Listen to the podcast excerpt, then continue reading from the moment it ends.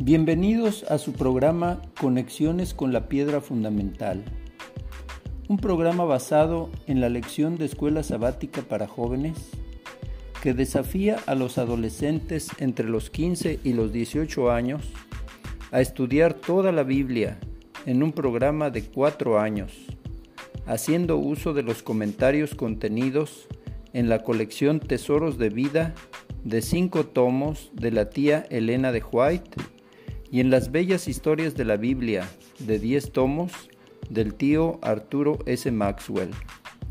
Disfruten esta fascinante aventura y si gustan, escúchenla y compártanla por Spotify.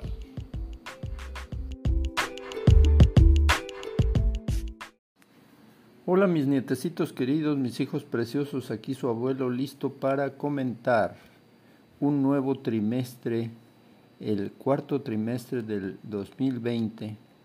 Esta lección de conexiones con la piedra fundamental se titula Un libro abierto.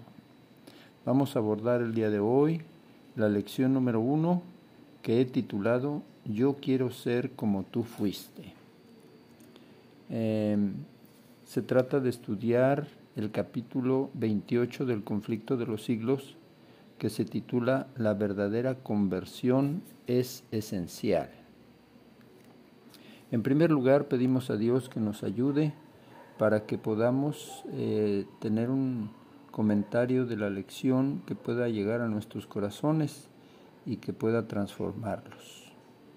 Cuando a Hiram Edson se le reveló el tema del santuario celestial en el que nuestro Señor Jesucristo empezó a ministrar en el lugar santísimo a partir de 1844, se abrieron ricas vetas de verdad que requirieron profundas investigaciones que hasta nuestros días no se han agotado. Uno de esos descubrimientos es que la experiencia cristiana se puede asemejar a los tres departamentos del santuario. El atrio eh, se puede simbolizar con la justificación, esto es arrepentimiento, confesión, perdón y bautismo, donde Jesús nos ayuda a vencer las consecuencias del pecado. En el lugar santo está la santificación oración, estudio de la palabra y testificación, donde Jesús nos ayuda a vencer el poder del pecado. Allí se hace la purificación del santuario de nuestra alma. El lugar santísimo, la glorificación, donde Jesús eliminará la presencia del pecado.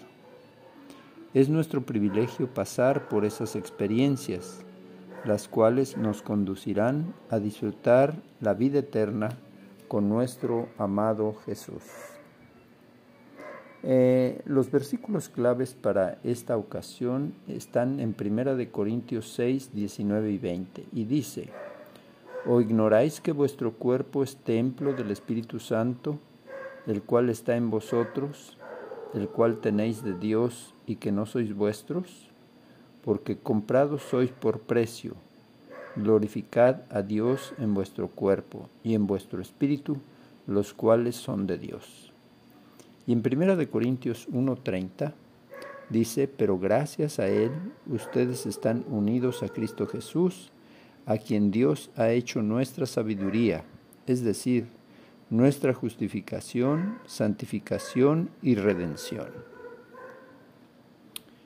Eh, hay un autor que se llama Mervyn Maxwell, que escribió un libro de historia denominacional que se titula Dilo al mundo.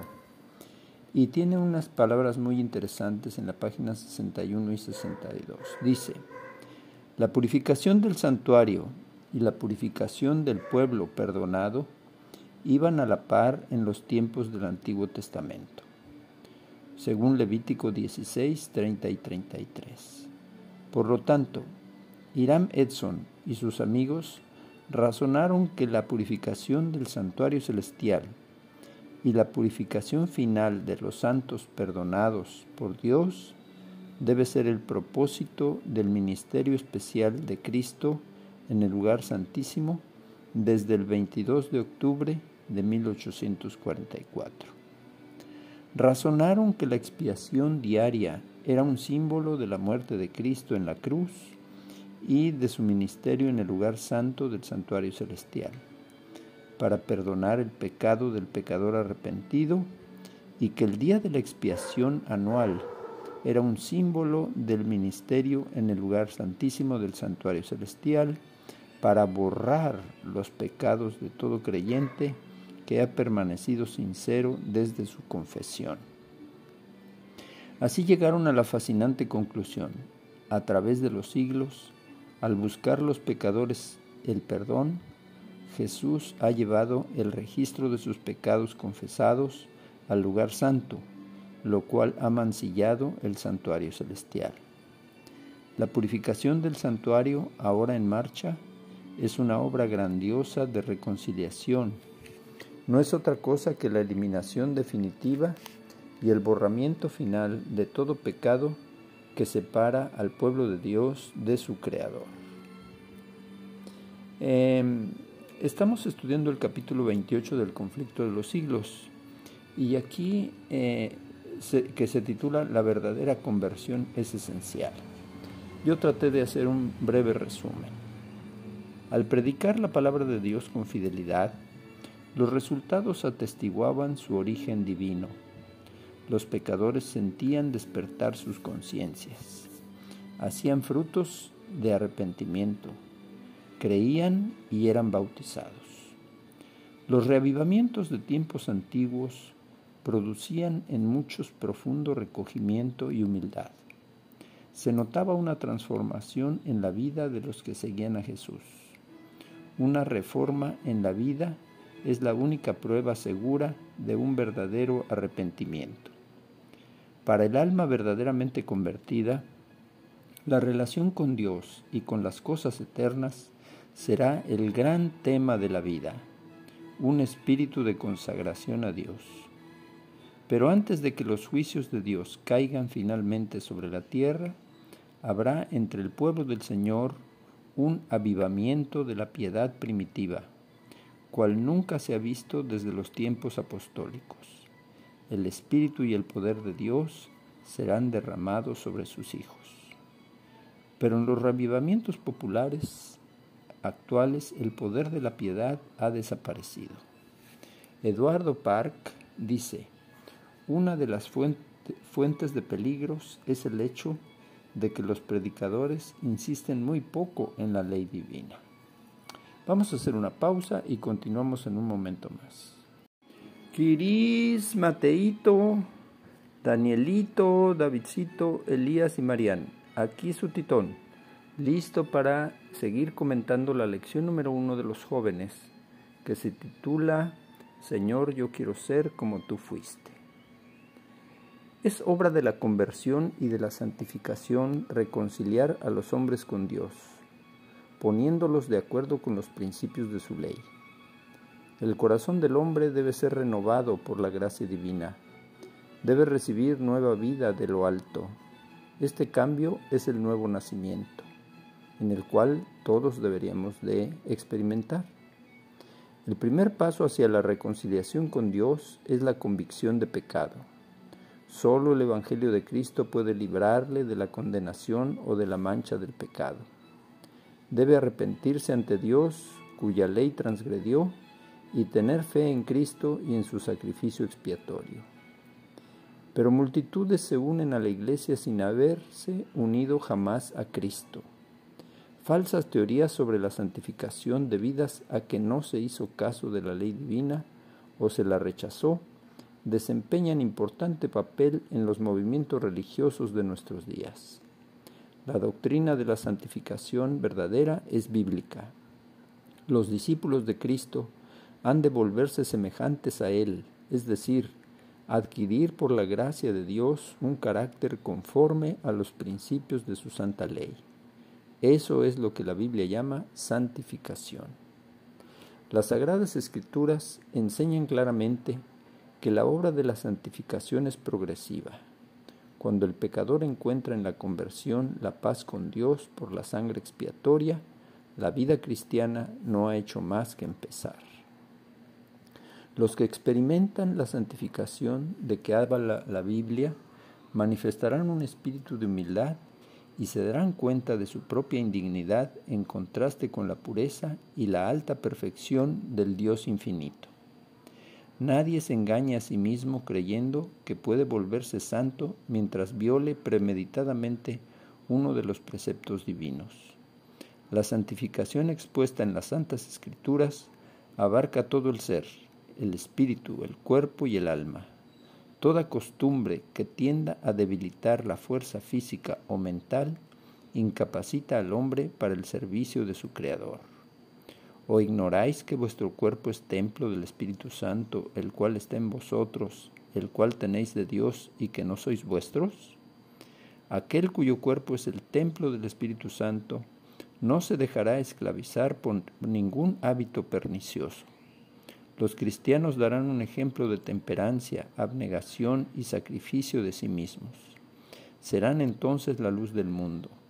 Así como las estrellas nos hablan de, un gran, de una gran luz en el cielo, así también los cristianos deben mostrar que hay en el trono del universo un Dios cuyo carácter es digno de alabanza e imitación.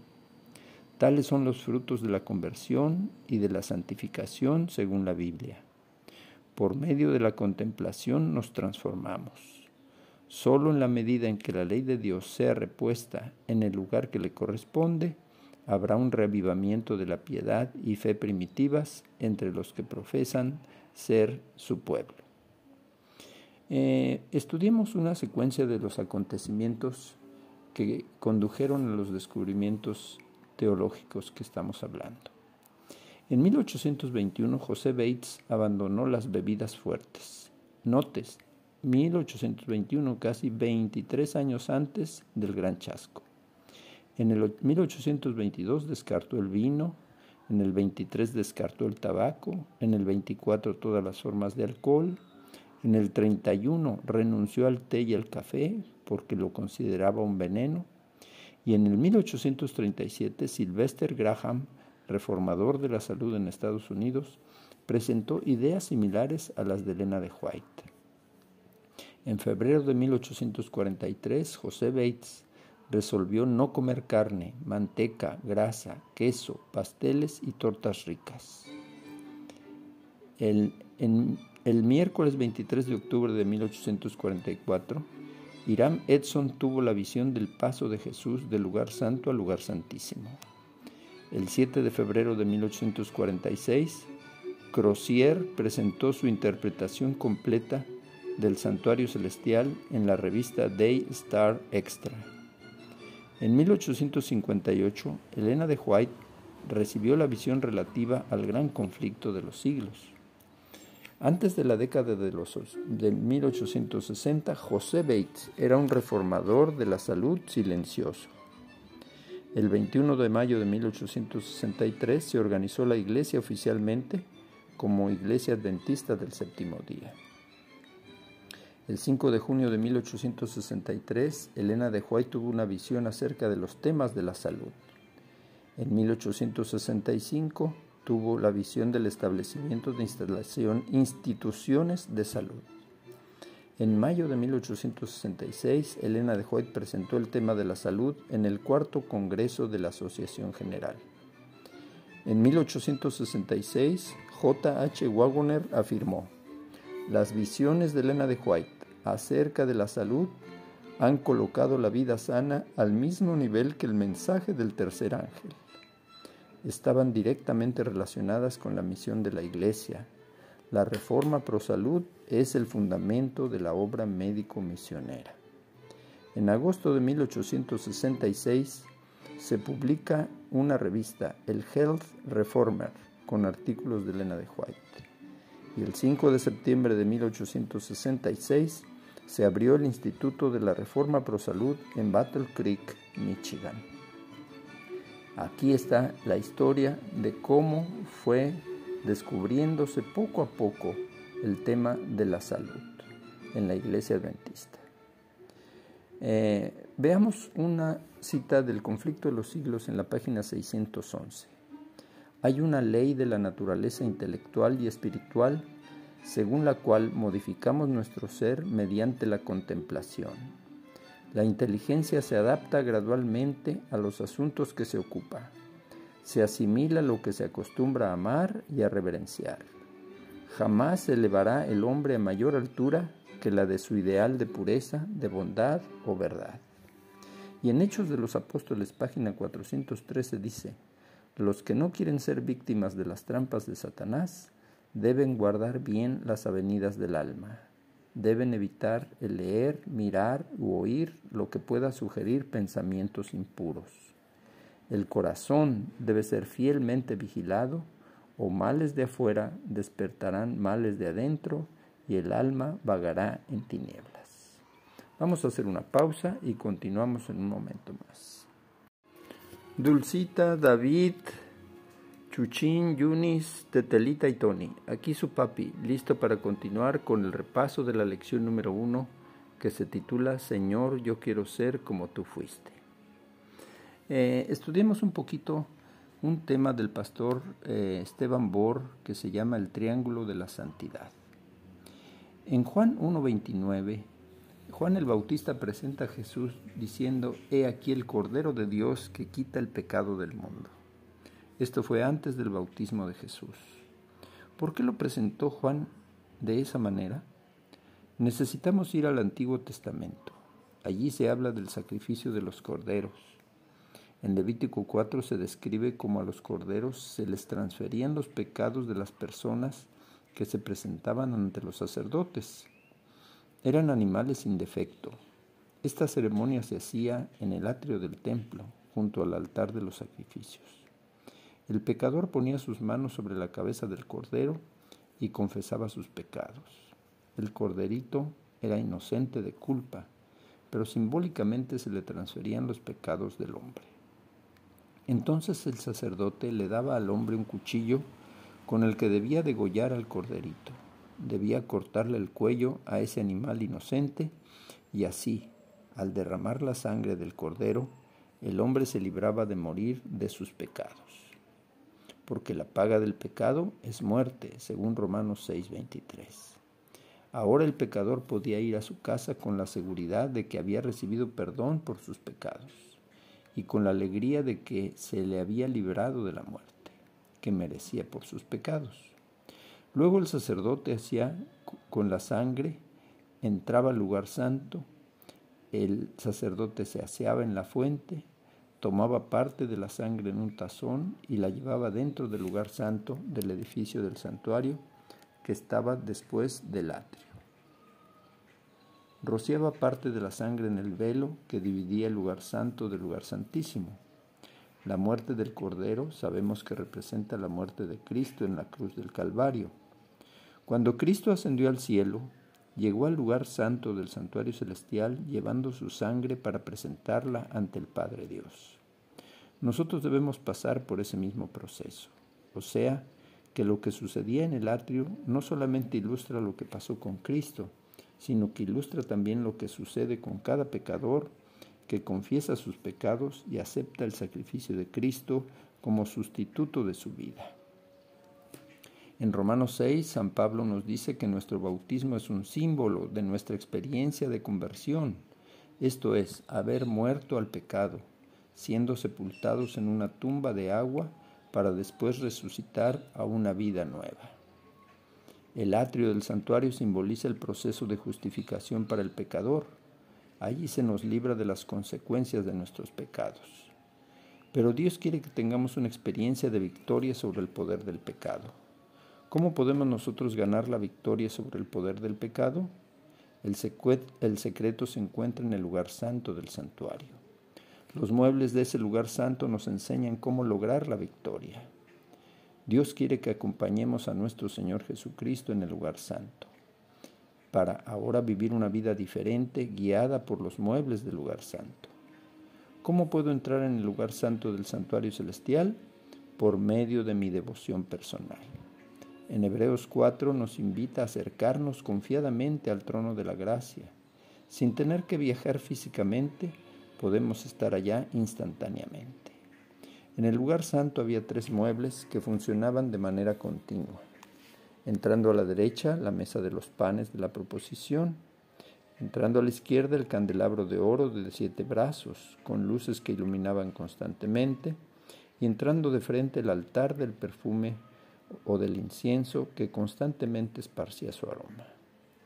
La mesa de los panes simboliza nuestra dedicación al estudio de la palabra de Dios.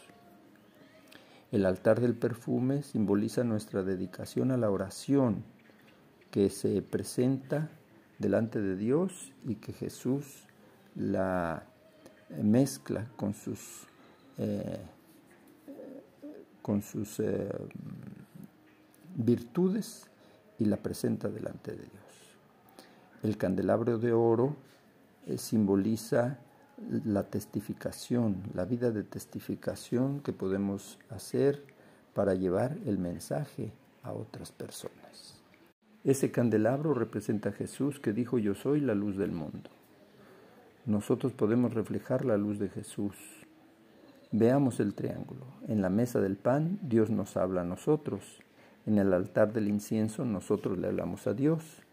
El candelabro nosotros le hablamos al mundo acerca de la gran salvación que Dios ha hecho con nosotros. Los gadarenos recibieron la salvación y testificaron por Cristo y trajeron cuatro mil personas para que vinieran a Jesús. Al tener nuestra mente en el santuario, nuestra vida será muy diferente. Si aplicamos los tres elementos del triángulo de la santificación, seguramente querremos renovar nuestros votos y entregarle nuestro corazón a Cristo. Yo quiero morar con Jesús, quiero tener una vida transformada por Cristo. Señor, yo quiero ser como tú fuiste. Valdría la pena recordar nuestra receta espiritual de salvación. Dedica tiempo, tú solo, al principio y al final de cada día, para cultivar tu devoción personal de amor con Dios, disfrutando del estudio de la Biblia y la oración, y durante el día aprovechando cada oportunidad para hacer servicio cristiano, dando estudios bíblicos cuando encontremos un interés verdadero. ¿Cuáles son las buenas noticias de esta lección? José Bates es la persona más interesante de la galería de los pioneros adventistas. Se le llama el apóstol del sábado, pero su influencia en la formación de nuestra iglesia va mucho más allá. Él fue el que a través de un profundo estudio bíblico desarrolló la teología del gran conflicto, antes de que la hermana White tuviera la visión correspondiente. Él fue un testigo silencioso de los beneficios de la reforma pro salud que vivió antes de 1844, y su testimonio apuntaló las visiones de la hermana White al respecto. Fue un misionero incansable, predicador fervoroso y ganador de muchísimas almas. En él, la reforma pro salud encontró su mejor heraldo como el brazo derecho del mensaje del tercer ángel. En él tenemos un ejemplo vivo de lo que significa vivir la justificación y la santificación en Cristo. Mis queridos hijitos y nietecitos, hagamos nuestra oración familiar. Padre bueno, gracias Señor por el ejemplo maravilloso de José Bates. Gracias Señor porque nosotros también por tu amor y por tu gracia podemos ser cristianos consagrados a tu causa. Ayúdanos a consagrarnos a ti cada mañana, dedicar tiempo a cultivar nuestra devoción personal de manera que tú puedas transformarnos y a crecer en tu gracia para que nuestro carácter sea cada vez más semejante al de nuestro Señor Jesucristo. Ayúdanos a ganar almas para tu reino que tu Espíritu Santo tome control de nuestra vida y que vivamos solamente para tu gloria y tu honra. Ayúdanos a tener una experiencia como la del profeta Isaías en el santuario celestial, de manera que podamos decir, yo iré, envíame a mí. Que así sea. Amén. Hasta la próxima. Les mando un beso y un abrazo y que tengan feliz sábado.